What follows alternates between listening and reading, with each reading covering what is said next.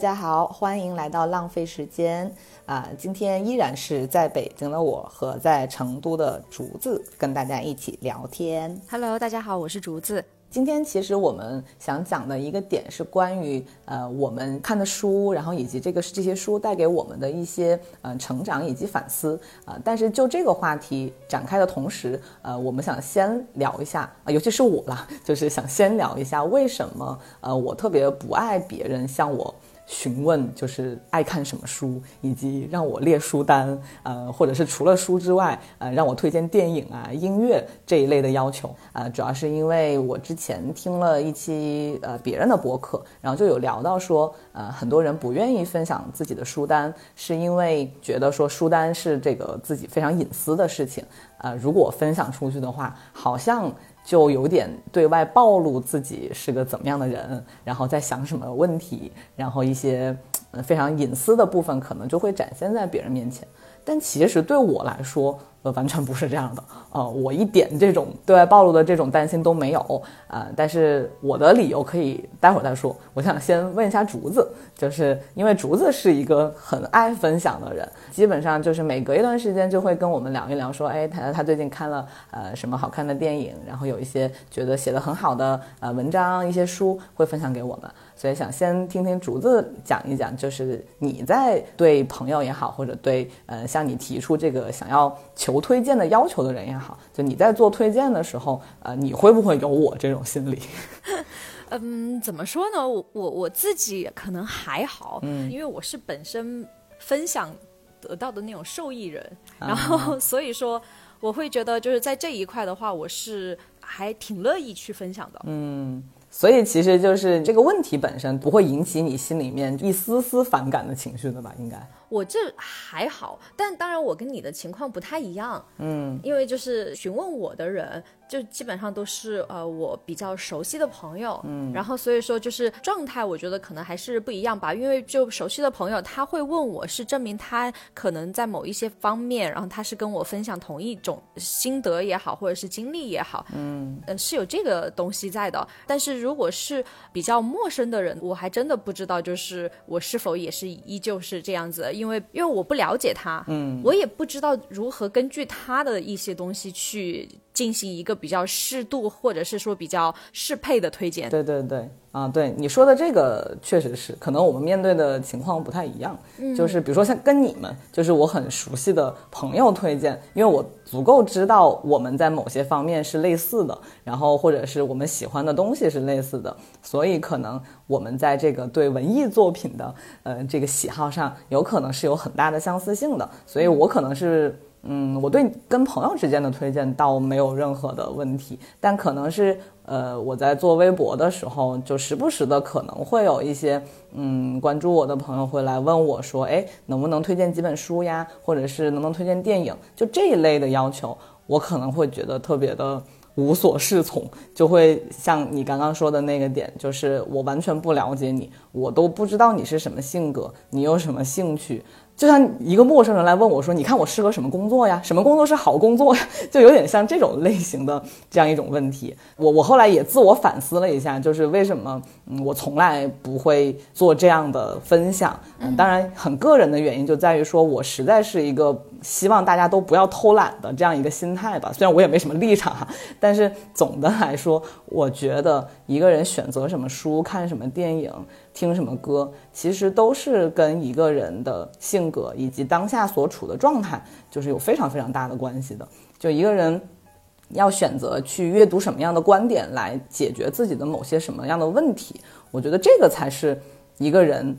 去选择某一本书可能最根本的动力吧。嗯，如果说一个人想要通过阅读来丰富自己的精神的话，他总是会有一点点是带着某种渴望，或者是某一方面的呃精神上的缺口需要被填补，才会有这个动力去看看别人是怎么想的，别人是怎么思考这个问题的。但如果没有这个东西，我觉得哪怕给你十本书，不同领域的十本书，你看了也就看了，但其实它不会对你造成。呃，实质上的影响，或者不会引起你实际的思考，那其实我推荐给你十本、一百本，我觉得很好的书，有可能对你来说都是无济于事的啊、因为它是别人的东西嘛，所以这可能是我的。某些心态上的，嗯，很微妙的点。哎，我能理解，就有点像是那种书啊什么的，它是你，它就是因为你很喜欢它，它已经是了，是你的一个有点像朋友的那种角色。嗯。然后你把它推荐出去，然后别人也不珍惜，然后 有一点就把它就是扔在那儿积灰，然后你就会觉得很难过。对对对，因为呃，反过来，如果是别人推荐给我的书，就比如说对方哇说这本书写的超好，观点超好。但我也有那种经历啊，就是我看完之后一点感觉都没有，所以我也会觉得我好像有亏，有有辜负对方的推荐。然后对方来问我的想法的时候，我也很难讲，因为他我没有共鸣，然后我也不觉得说，嗯，对你有那个启示作用的东西，对我可能同样有启示，我没有就是没有。嗯，所以可能就是因为自己选择看。或者听的东西，呃，一定是符合自己某种方面的诉求的，所以才会引起自己强烈的精神上的共振嘛。就如果说在不了解一个人的情况下，或者你不知道对方喜好的情况下，这种推荐就是一个很苍白、很无力的一个。列表的这样一个形式，那还不如直接去看豆瓣呢。我觉得，那那个就是无数人的 投票结果。我觉得比单纯一个人给出来的很个人化的推荐，我觉得是要有利很多哈。就当然，如果一个人能够把豆瓣前 前五十的全都看完，那我觉得他多多少少可能也能形成某一种自己的认知或者爱好了。那他肯定就能够。呃，聚集起来某一种能力去选下一步他想看什么书，嗯，所以总的来说，我觉得回避去推荐的这个情绪，更多的就来自于说，我还是觉得，呃，类似的这种选择，其实应该是来自于一个人的主动吧，主动性，嗯，他选择做什么样的阅读，呃，去看什么样的电影，都是跟这个人。个人相关的，嗯，而且我觉得你不愿意分享，也是你是对他负责任了。对对对，这个倒也是，就相当于是，比如说有有人跟你讲说啊，你给我介绍个男朋友或者女朋友吧，然后一个陌生人，你都说我都不认识你，我怎么给你介绍？那当然就是比如说豆瓣的那种那种排那种排行榜，就有点像是哈中国最优质的十 十位男青年、女青年，就有点那种感觉。哦，你这么说倒确实是因为我经常对别人安利给我的。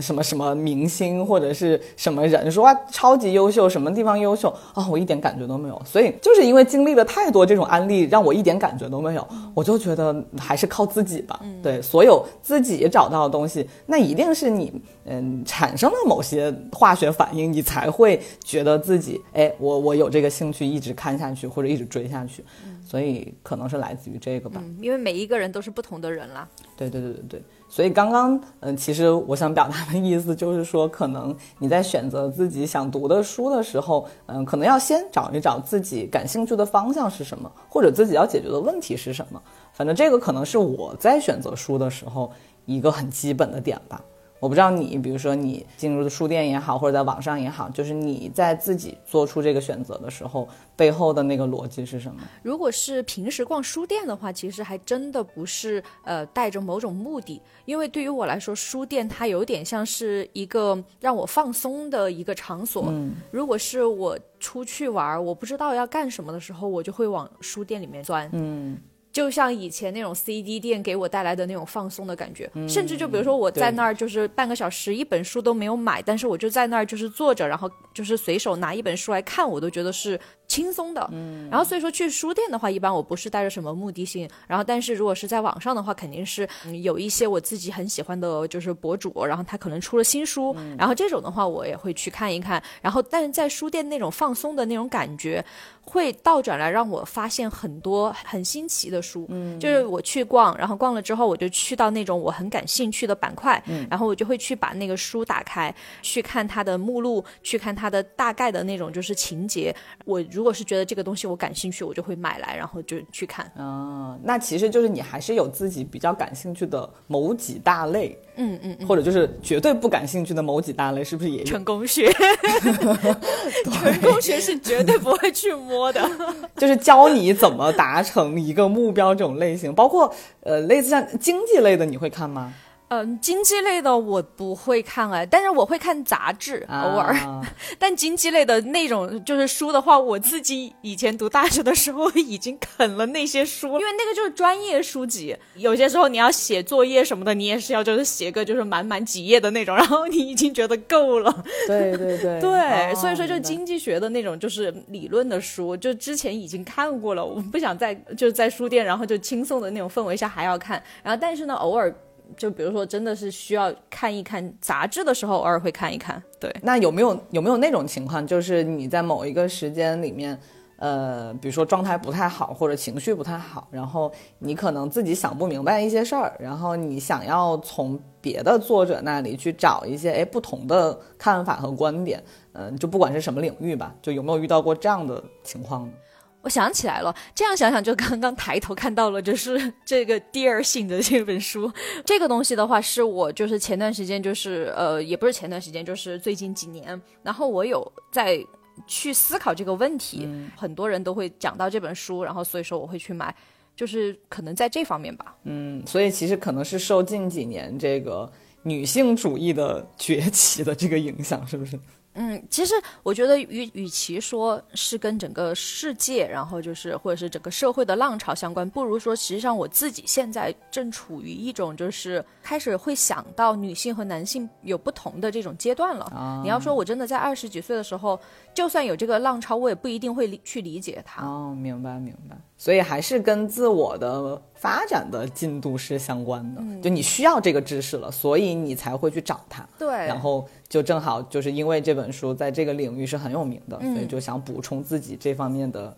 知识吧。对对对，尤其是当你工作了，然后你可以遇到各种就是可能男女性相关的一些问题了。你在以前读书的时候，你可能是没有办法去意识到的，嗯，但是你后来工作了之后，你意识到了之后，你才会想去。所以说，这个是跟自己的那个亲身的经历是息息相关的。我觉得，对这个有有点像我前两天也是跟人聊到这个女性主义的问题。但其实我就有点跟你类似的感觉，但我可能是因为被质问了，所以我开始怀疑自己这方面的知识储备是远远不够的。可能就是你可能很想跟一个人去深度的讨论一个问题的时候，才发现其实自己对这个问题的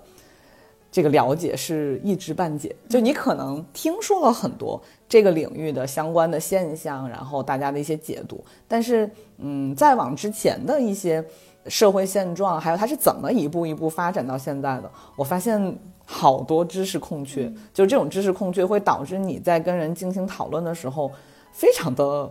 没有一些很扎实的基础作为基底，然后这个东西就会让我在说话的时候会没有底气。反正每一次讨论到一些我可能自己知识储备不是很多的这样一个领域的时候，我就会想要去在这个领域可能多看一些，然后多学习一点。可能这个也是某一种看书的动机吧。对对对对对，我觉得但这样子很好，就是每一次去呃关注一些东西，然后发现自己知识储备不够，然后就会去深挖，我都觉得这是这是一件好事，因为你是自我就想要去发现一些新的东西嘛，好奇心嘛。对。或者就是说，它是你主动想要去选择，而不是别人强加给你说，你今天必须把这本书给我看了。嗯，然后呢，就是好像你你也不知道为什么看它，就这两种，嗯，就有点像我前两天听那个梁文道他很早之前的一期播客，也就是讲到这个自律性读书和他律性读书。就是你刚刚说到经济学，你不想再看了，就是因为你在上学的时候，对那一部分经济经济的那个书，可能就是他律性是别人强加给你的，或者是你学习必须要。要完成阅读的这样一部分书，然后你看你现在其实对他也没有办法再提起，就是还学这个专业的时候阅读他的兴趣，所以嗯，这种外界给你的呃要求，可能远远就比不上你自己自发的想要去了解这部分内容的那个动力吧。嗯，哎，而且我我突然想起以前自己很喜欢去呃读书，还有一点是，比如说。就就算我看就是《甄嬛传》，嗯，我我看了之后，我会想要去了解真正的史实是什么啊。然后比如说我看完了一集，然后讲到了什么就是重大的事件，然后我就会去翻是否史实上有就是差不多就是真的可以匹配这件事情的一个故事，翻两三个小时，然后就是为了去解答那一集的事情。嗯，你一定要对一个东西保持好奇心，就算是你看那个就是偶像剧或者怎么样，也许你在某其中某些点，你还是可以汲取到能量的。对，哇天哪！我作为一个看了十遍《甄嬛传》的人，我都没有做到这一点。看来我对历史不感兴趣。哎，对，因为我主要是我对历史感兴趣嘛，对，是因为这个原因。对对对，确实，你就只能在这个不断发掘自己兴趣的过程中，你的那个阅读的面才会被拓展的越来越宽。就你要先发现自己的兴趣，你才会去找相应的书嘛。然后比如说像有的人看《甄嬛传》，可能就。做了一个账号，开始弄成那个只是解读这个电视剧里的很多细节。这个其实也有很多人做的很好啊，他们就把很多人看不到的电视剧里的细节，把它做成了一个非常扎实的账号。但是那个账号所体现的东西，其实跟历史是没有关系的，所以他们的兴趣是在那个领域。但比如说你，你就会去找相对应的那段时间的史实。我觉得这就是你从中发掘的你的兴趣。因为我真的是有以前看很多那种古装剧什么的，我每一次看完古装剧，我都会翻很久很久的史实这些东西，然后你就会有些时候你真的会对这个东西，然后有一些不同的想法和感觉吧。就是你就没有把它当成一个纯虚构的故事在看嘛，它就会激发你更多的对历史的探索欲啊。啊，所以说我以前读书的时候历史还挺好的，因为其实真的对历史感兴趣的人，就是那个史料也是一，就是它其实是一个真实的故事。再讲给你听，但只是说它不是电视剧里面那个故事，但它其实也是对你很有吸引力的另一片天地吧。就反正对于我来说，我小时候嗯学历史，我学不进去的时候，我就会把它编成故事嘛。嗯，就我会自己把它梳理一个脉络出来，告诉自己说啊，这个故事啊一开始是怎么发展，中间怎么样了，最后怎么样，就这样方便自己记忆。但是我的那个是很有功利性的，就是我是因为记不住，所以我才这样。那可能对于你们来说，你本来很感兴趣的情况下，你看了那部分历史资料，它可能就会自然的在你脑子里就形成了一个那个逻辑，就不需要像我这样就是硬去就是想一个招去把它背下来。我我在想哈，其实有可能跟你遇到的老师相关，因为我曾经。有遇到过一个非常非常好的历史老师，然后他是那种讲课讲历史课，可能是之前讲到了清朝末期的时候，他讲到讲到他会热泪盈眶的那种，他会觉得自己就是国家曾经就受到了如此大的屈辱，然后我们曾经遇到了这样事件那样事件，然后他真的是热泪盈眶，然后他会去解构整个那个就是朝代的那些事情的时候，我就觉得哇塞，他对这个东西是真的热爱。对对对对对，而且小时候。其实我们是很容易被老师影响的，对这个老师好或者不好，会直接影响我们对这门课的喜欢还是不喜欢。这就是为什么我当时就是因为遇到了他，然后我就会觉得，哎，我觉得历史是一门让人可以热泪盈眶的学科。然后，而他那种热热泪热泪盈眶，他是有一种某某某种程度的热爱，就是那种感觉会让我觉得还挺不同的。然后，然后在此之前，然后当然我本来就是一个喜欢听故事的人，然后再加上有他的这样子的一个影响，然后我对历史就是会真的。非常的喜欢。不过这么说起来的话，为什么现在很多人就是没有那个自发性或者那个兴趣点去自己主动的找书？我觉得可能也是跟小时候的教育或者遇到的人，还有就是我们一直以来被培养的那种思维模式有关系吧。我感觉就不只是选书或者选自己爱看的文学文就是文艺作品，呃，这一个方面，就更多的我们从小其实受到的那个教育，好像都是我们只要。去追求那个结果就可以了，就是我们好像对那个过程，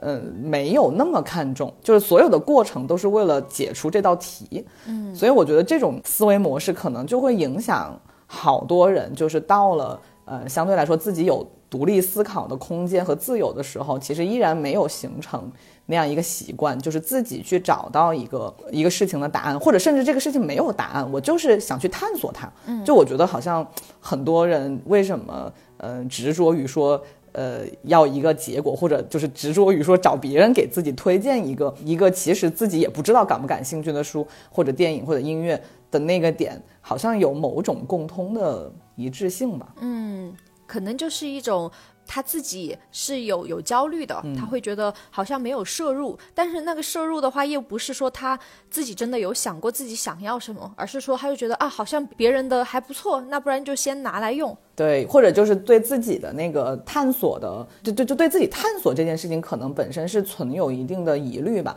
因为毕竟，你说你要找到一本。呃，好像真的对自己有帮助的书，你不可能一下就是你在书店里面抓一本出来就一定它就对你有多大的帮助。可能大家更追求一种有更有效率的方式，就是说啊，已经有这么多人认可它了，那它可能百分之六七十的程度上都是没错的，都是有帮助的。那我就跳过了自己去试错的那个过程，然后我直接要一个对我有利的这样一个。结果就可以。嗯，哎，那我也想知道，就是你当时你买书，或者是说你想要看书的那个呃，就是欲望的话，是是什么呢？我可能更多的还是来自于我自己的某些问题没有得到解答吧。就随便举个例子啊，就比如说在我自己觉得好像生活很没有意义、生活很空虚的时候，然后我就很想知道说那。呃，很多哲学家他们都在研究生命意义这件事情，然后他们还可以研究一辈子。那是什么东西让他们觉得这个东西值得研究呢？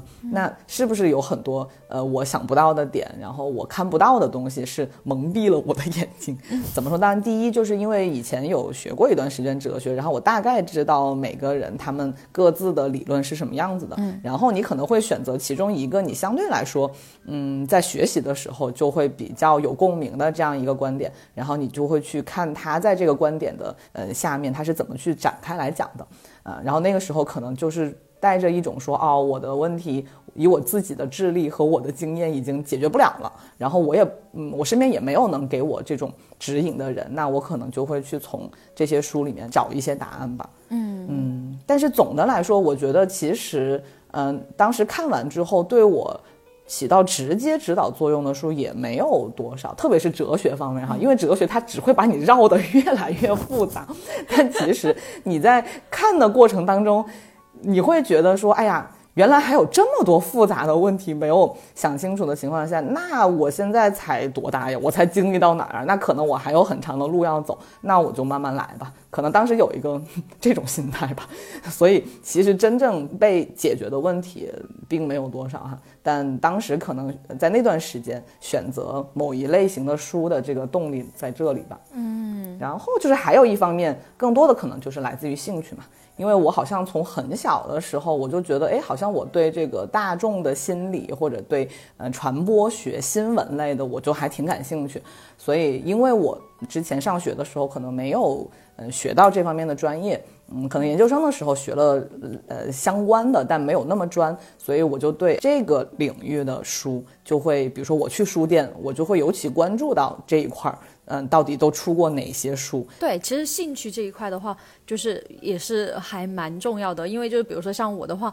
我就会发现我的就是书架上的书跟其他还是有很多嗯朋友的书架的上的书有一点点不一样的是，就是我的这个类别里面多了很多关于法国的东西啊。你自己的就是经历和你自己的那些就是兴趣爱好，它就会让你的书架跟别人有所不同的，这也是构构成了你这个人。对对。哎，但是我突然想一下，我不知道你会。不会担心别人看你的书架呢？因为我记记得之前我有看到看过一个博主的视频，那个视频就是他同事拿着就是摄像机去他家，然后去拍摄。后来就看到他书架的时候，然后他正准备拍，然后那个博主就说不行，不能拍，他这个东西太隐私了，就他家里面其他地方都可以拍哦，就是书架不能拍。我就觉得还蛮妙的。嗯，我觉得你提到这个点跟我刚开头的时候说的那个有点像，就是嗯，我说我听别人讲到说。为什么不分享书单的？呃，这个顾虑是因为怕别人窥探自己。嗯，我觉得我自己是不会哈，因为呃，日常谈论的东西，我关注的事情，其实跟我的书架还蛮吻吻合的。但我觉得，所谓的那种不想让别人看到自己书架的这样一种心态，有一种可能性哈，就有可能是他营造出来的人设和他实际上看的书是完全没有关系的。嗯，就是是两个人的感觉。嗯，对。特别是对于做博主的人哈，我觉得博主的人设确实是一个很关键的点，就是你 希望别人怎么看待你和实际上你天天在家里面看的是什么东西，如果差距太大，那其实就面临着人设崩塌的危险啊。我是这么理解的，对。还有就是说，比如说我去朋友家做客，我还挺愿意看看别人的书架上都放了什么书呀。因为如果说是他看的书确实是他平时会看的书的话，那其实通过这个人的书架，你确实可以了解你朋友可能你不知道的那一面呀。就是除非他确实看了一些他不想让你知道的那些书，被你看到了，如果很尴尬那就算了。但如果他是很大方的，能够让你看的话，那我觉得这就是了解一个人很好的渠道嘛。嗯，说到书，然后就是想到书店这一块的话，我就想到以前小时候，然后去买书，然后就是学校门口的那些小书店，可能也就是就是十几二十平米啊，且有可能你每天放学都要去，然后那书店的老板都认识你了。然后你就都是在他那儿买书什么的，对。但是你就会发现，现在的书店越做越大，里面的就是那些员工啊什么的，他们可能就自己基本上就是没有看过里面的很多书。当然，肯定也有那种看过的，但是其他很多人他们就只是把它当成工作，对，就像嗯，不管是去服装店、奶茶店，就像你之前说的，他们可能在任何一个这样子的店都是这样子的态度去工作。对，我会觉得有点遗憾，因为我之前在法国的时候，就是去逛那种小书店啊什么的，我会觉得真的很温暖的是，比如说他看到我，然后在那边待了三四十分钟，他有可能就会来问我，就说啊，是不是呃可以帮我推荐啊？然后他看到我手里面已经拿着一本书。书了，他就说啊，你如果是你喜欢看这本书的话，我还可以给你推荐哪本哪本哪本。然后他就跟我讲说为什么，就感觉是每一本书他都看完了的，就很棒。而且如果是我说 OK，他给我就是推荐完了，然后我就说好，谢谢你。然后他就会坐回自己的收银台，然后就在收银台后面，然后继续看书。就你能从他身上感觉到他是爱这些书的。然后这个工作其实他身在其中。这个书的世界的一份子，然后你也肯你肯定也会因因此而很信任他的推荐嘛，因为他很了解，然后他也能够说出他喜欢他的原因，以及他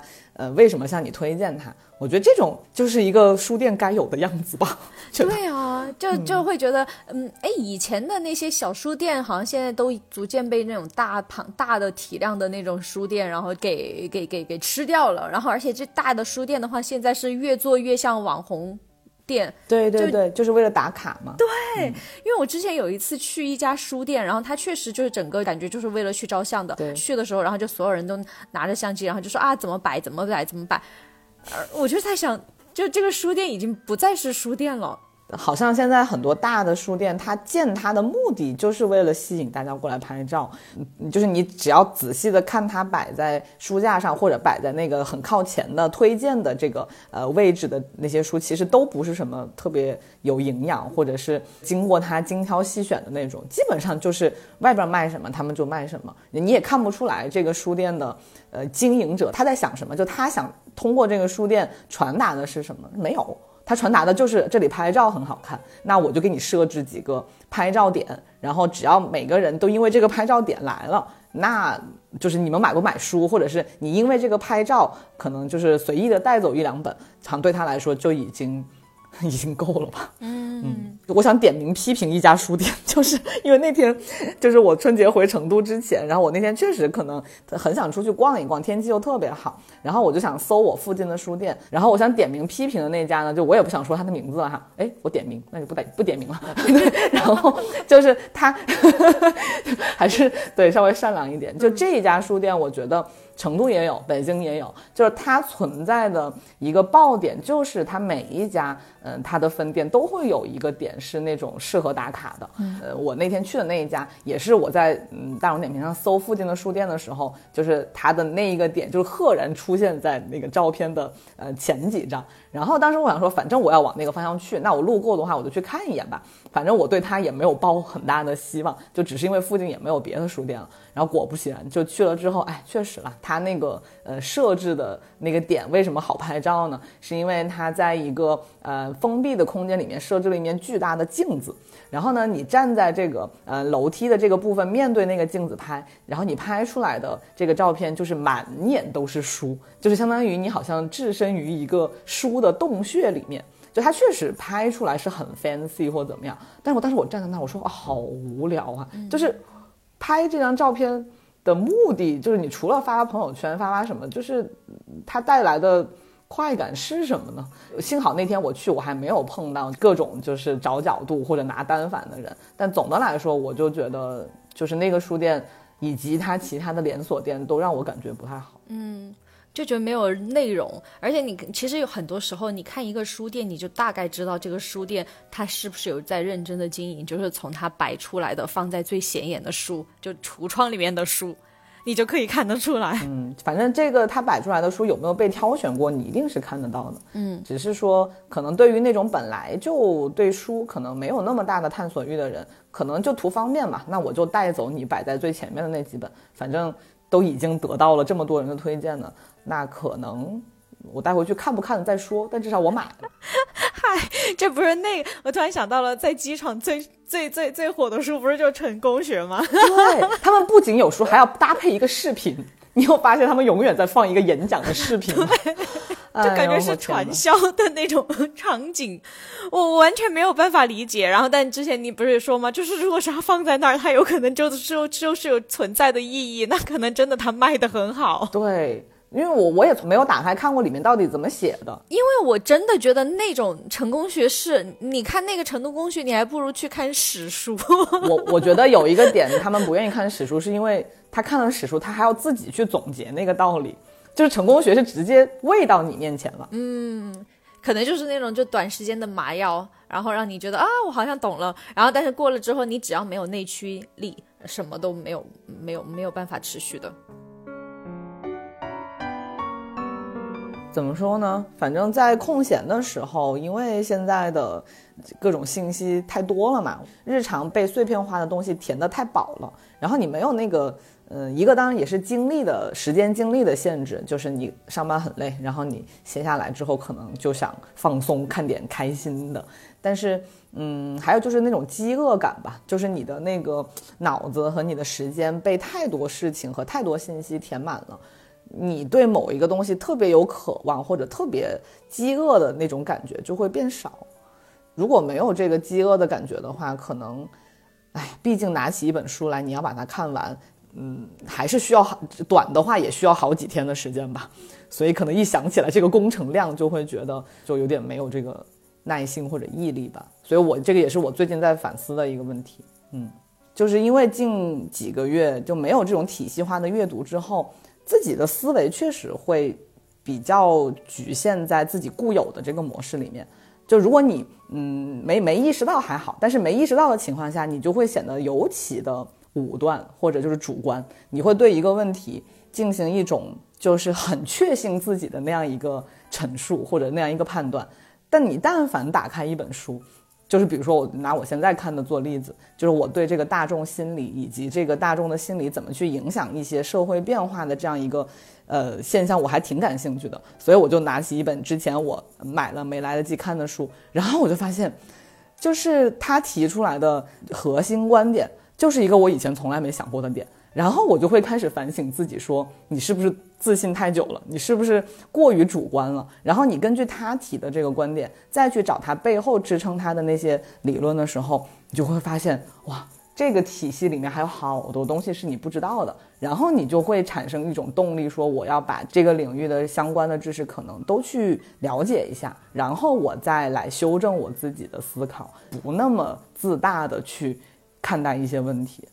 所以。就是看书这件事情一定会让人变得可能谦逊一些吧，我自己的感觉，就是你越看，你还是会越知道自己不了解的东西远远超过你已经了解的东西。啊，这个倒是是真的。哎，那是什么观点呢？你刚才说那个核心观点，它的核心观点就是，其实我才刚开始看嘛，他的核心观点其实就是他就会把。呃，人就是社会上现在存有的人，大致分成两类。嗯，当然这个描述不太友好哈，他就说一部分人是精英，然后一部分人就是大众。但是他对精英的定义不是在于说，呃，社会阶层或者是家庭背景，或者是就是完全是以这种经济条件阶级来定的。他就说任何一个阶级其实都分有精英跟大众，但是他怎么定义这个精英呢？就是说。这一部分被定义为精英的人，其实是一直对自己有所要求，然后一直是希望自己变成更好的人，并且具备很强的行动力的这样一部分人。然后他们一边在思维上提升自己，一边在行动上又在就用行动在跟住自己的这个对自我的要求，所以他们才会源源不断的创造一些东西来达到自己的目标，然后最后。达到这个改变世改改变社会，然后把社会推往一个更好的方向去的这样一个目标。但是这部分人之外，可能还有很多人是，第一可能没有对自我的训练，还有说对自我有那么高的要求，可能更在的一个层面是，我希望在维持现状的情况下，我跟着某些人，可能我去顺应某些人的召唤，去做相应的这种复合的动作，在这样一个。呃，范围内去过我的生活，被定义为大众的这部分人也没有那个动力，说我一定要去创造什么，然后我一定要对自己有更高的要求，好像没有。所以我现在只看到这个部分，就我我很想看到他怎么用他的论述去支撑他这个观点，因为目前来看，我觉得他这个观点是有一点高高在上的，而且一般来说会这么去写的人，一定是把自己定义为精英的。所以我就很想知道他怎么自圆其说，并且显得不要那么自大。所以，但是他提出来的就是说，精英是对自己更有要求的这一部分人。我确实之前没有这么去想过哈。我可能更多的还是会在他他给的那个就是传统的定义里，可能是享有更多社会资源，然后呢有更多的嗯可调配的能力的这样一部分人。反正他的这个观点还挺吸引我的，我很想知道说他怎么去通过这个。呃，定义，然后去分析这个社会上的很多，哎，心理上或者是现现象上的一些问题吧。哎，但是我突然你刚才就提到精英这一块的时候，然后我就想到我之前看的那个法国的那个电影，不是叫《安都沙布》了吗？然后就是那个。无法触及还是不能触及？他那个翻译过来，呃，触不可及，啊，触不可及，触不可及，对对对，说了半天，对，然后那个就是触不可及，然后他不是就讲的是一个精英阶层的老板，然后和一个黑人护工的故事嘛？然后因为我当时对这个就是对这个片我非常喜欢，然后所以说我就去买了那本书来看，嗯，然后那个书的话就是叫《第二次呼吸》，然后我记得我看完整本书了之后，我就在两个就是页面是画上了自己的记号的，然后。刚刚好，我就把那本书拿出来，然后我就看到了这个，就是我画记号的那两个地方，就是说，因为他自己本身是出生于贵族阶层嘛，然后他就讲到了他的外公，他就说，作为骑士忠诚的后代，他外公将他继承下来的特权是看成为社会服务的义务。嗯，他说中世纪的时候，骑士要保家卫国；二十世纪的时候要投身经济发展。他讲了这个观点。就是说，你的背景、你的阶层，其实它当然让你享受到了可能比不如你的人可能更多的优待，但是那你在享有这个优待的情况下，其实你是要承担更更大的义务的。嗯，对。当然，有些人会比如说去做慈善，或者是用他们的一种方式回馈社会。对。但是作为普通人来说，其实普通人也有自己的义务啊。这个点其实也是我从这次这个书里面看见的，就我也在。反思自己嘛，就是我在想要为自己争取更多的情况下，我又承担了什么义务呢？所以就感觉自己很惭愧。但你刚刚讲到的这个，我觉得很对。这些阶层他们享受的优渥，其实也是他们的上几代奋斗而来的嘛。嗯，你其实一出生的时候，你就已经享有了别人奋斗的结果。那到你出生之后，你要承担的义务是什么？你又要留给你之后的人，留给他们什么样的条件？就这可能就是这部分人，他们其实应该去。思考那些问题吧。嗯，虽然我也不是他们，我也不知道他们应该怎么思考，但我觉得应该要吧。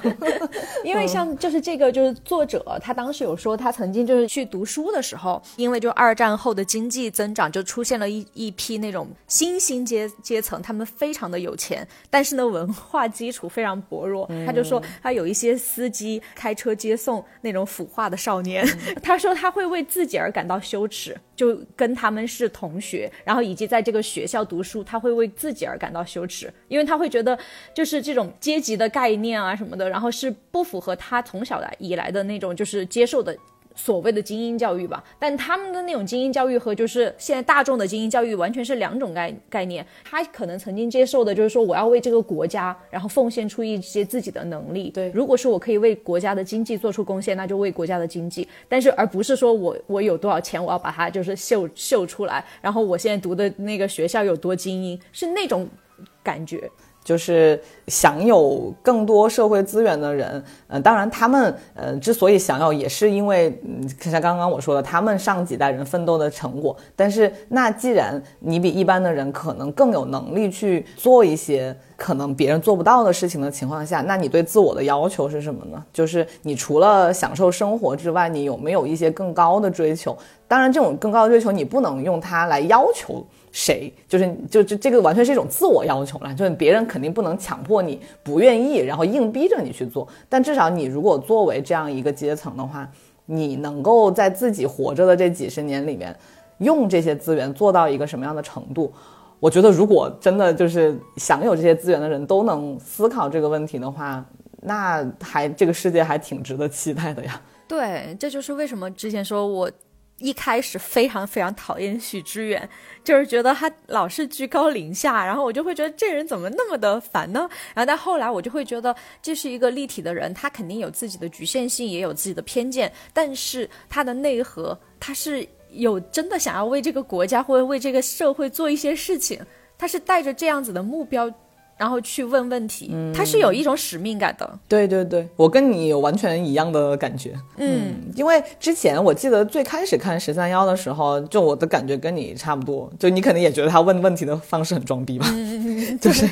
对，就用一种不是很口语化的方式嘛，然后你还要去理解他的问题是什么。就一开始确实有一点这种感觉，但我后来就是看完好几季，就是他一直坚持做下来，我就发现他的那个。发问，他是真的想知道你是怎么想的，以及他在采访一些其实可能他个人有点看不上的那种对象的时候，他还是很好奇你之所以选择这么去做你的事情是为什么。然后他可能又很想，嗯，去了解，就是至少现存的这些成功人士，嗯，虽然有的他看得上，有的看不上，但是因为他可能知道这些人会对这个社会造成不同程度的影响，所以他还是很好奇。就是你们是通过这种方式成功了，那你难道在做这件事情的时候没有考虑过我想的那些问题吗？对，就有的时候你看他很着急，就是说啊，你们明明知道这件事情是低俗的，或者是不那么好的，你并不是不知道它是低俗的，但你为什么还要选择做低俗的事情呢？嗯，我就觉得他就是在进行这种发问的情况下，你没法指责他是在装逼，因为他没有装逼，他就是很想知道。嗯。反正看到现在，我觉得我就已经对他没有说那么就对他这个人还有什么呃自己的个人看法。我只是想听听他问出来的这个问题能得到什么样的回答，以及他采访的嘉宾跟他之间会产生什么样的火花吧。就我觉得这个价值，他是做他这个。节目最关键以及最重要的点，就是他这个人怎么样，我真的不是很关心。就至少我很享受看到他们这个思维碰撞的结果嘛。对，而且还有一点是因为我我我看到他有些时候，我就在想，呃，虽然说我这样说别人，但其实我自己就是首先我还没有人家那么的就是厉害，然后其次我就觉得。就是每个人都有局限性，我自己也有。就是他至少是个立体的人，他没有在造一个完美的人设。对对对，是的。我感觉刚刚我们聊这么多，当然一方面可能是因为年龄的原因，就是你越大，你经历的东西越多，然后你能看到的。事情的多面性就会变得越多，然后还有就是回到我们这一期的主主要的这个核心，就是你的阅读也好，或者你的这个对一些呃作品或者别人的观点的这样一个呃学习和提炼，以及通过看别人的呃既有的东西形成自己的这个核心观念的这样一个过程当中，可能就是因为经历和阅读这两方面的积累，才能够让我们到了现在，比如说就是面对许志远这样一个人，你就可以。用一种嗯不是那么单一的眼光去看它吧。对，然后我觉得其实说到底，最后我们看的所有的书，看的所有的这些东西，说不定到最后其实可以汇聚到一个点，也说不定的。但是一定要去学，一定要去发现，固步自封的话，那就没有办法了。对对对对对，就是这种积累的量不够多的情况下，你其实很容易被某一种单一的东西。呃，也不能说洗脑，但是一定会被某一种单一的东西，就是影响你的独立思考吧。反正至少我自己，在我还没有相对形成就是自己的某些，呃，思维方式的时候，我在看一本书的时候，我真的会有一种感觉，就是这个人讲的就是对的，然后我就要跟着他走，然后他对这个事情的看法，哎，我觉得当下我觉得有道理的情况下，我就会把这个观点作为我自己的观点讲给别人听。就这是我以前小时候会做的事情，但是后来你看多了之后，就发现，哎，哪怕你看的这个人是某个方面的专家或者是一个大师，但是在这个领域里面还有好多别的也很值得看的人。然后你可能多看个三四个、两就是五六个的，你会发现每一个人都有自己不同意他们其他人的地方，然后有自己的建树。所以你把这些人都看完之后，你才发现，哦，没有一个人的观点是可以当做绝对正确拿来用的。而他们其实，呃，传达这些观点的目的也不是为了。让他们自己变成那种神一样的存在，而只是告诉你我是这么想的。嗯，你怎么去接收他传递出来的信息，那是你的事情。但他作为他自己，就像你说的，他也有他的局限性。那我作为一个有局限的人，我把我当下的研究成果展现给你。那至于读者怎么去理解这个？嗯，研究成果那是读者的事情，嗯，所以作者只负责他们自己，就是在他们的边界以内的这部分。那作为读者来说，其实很幸运的是，你可以看到好多个作者他们各自的观点。那你看的越多的情况下，其实对你自己思考问题的广度跟深度，一定是有更多的好处的嘛。嗯，哎，就像我之前有一个画家朋友，然后他之前就是有给我看过几张他的画，然后就说，哎，我说你想表达什么呢？然后他就说，我并没有说就是一定给自己设了一个东西，但每一个人他看到什么，他就是什么。嗯。然后我就觉得这一点的话，我当时就说，哎，对啊，就是为什么就是我老是要想说，就是这个人想要表达什么呢？我为什么不能有有一点自己的观点呢？对。他有可能本来想要画成海，但是我就是只是看到了蓝天，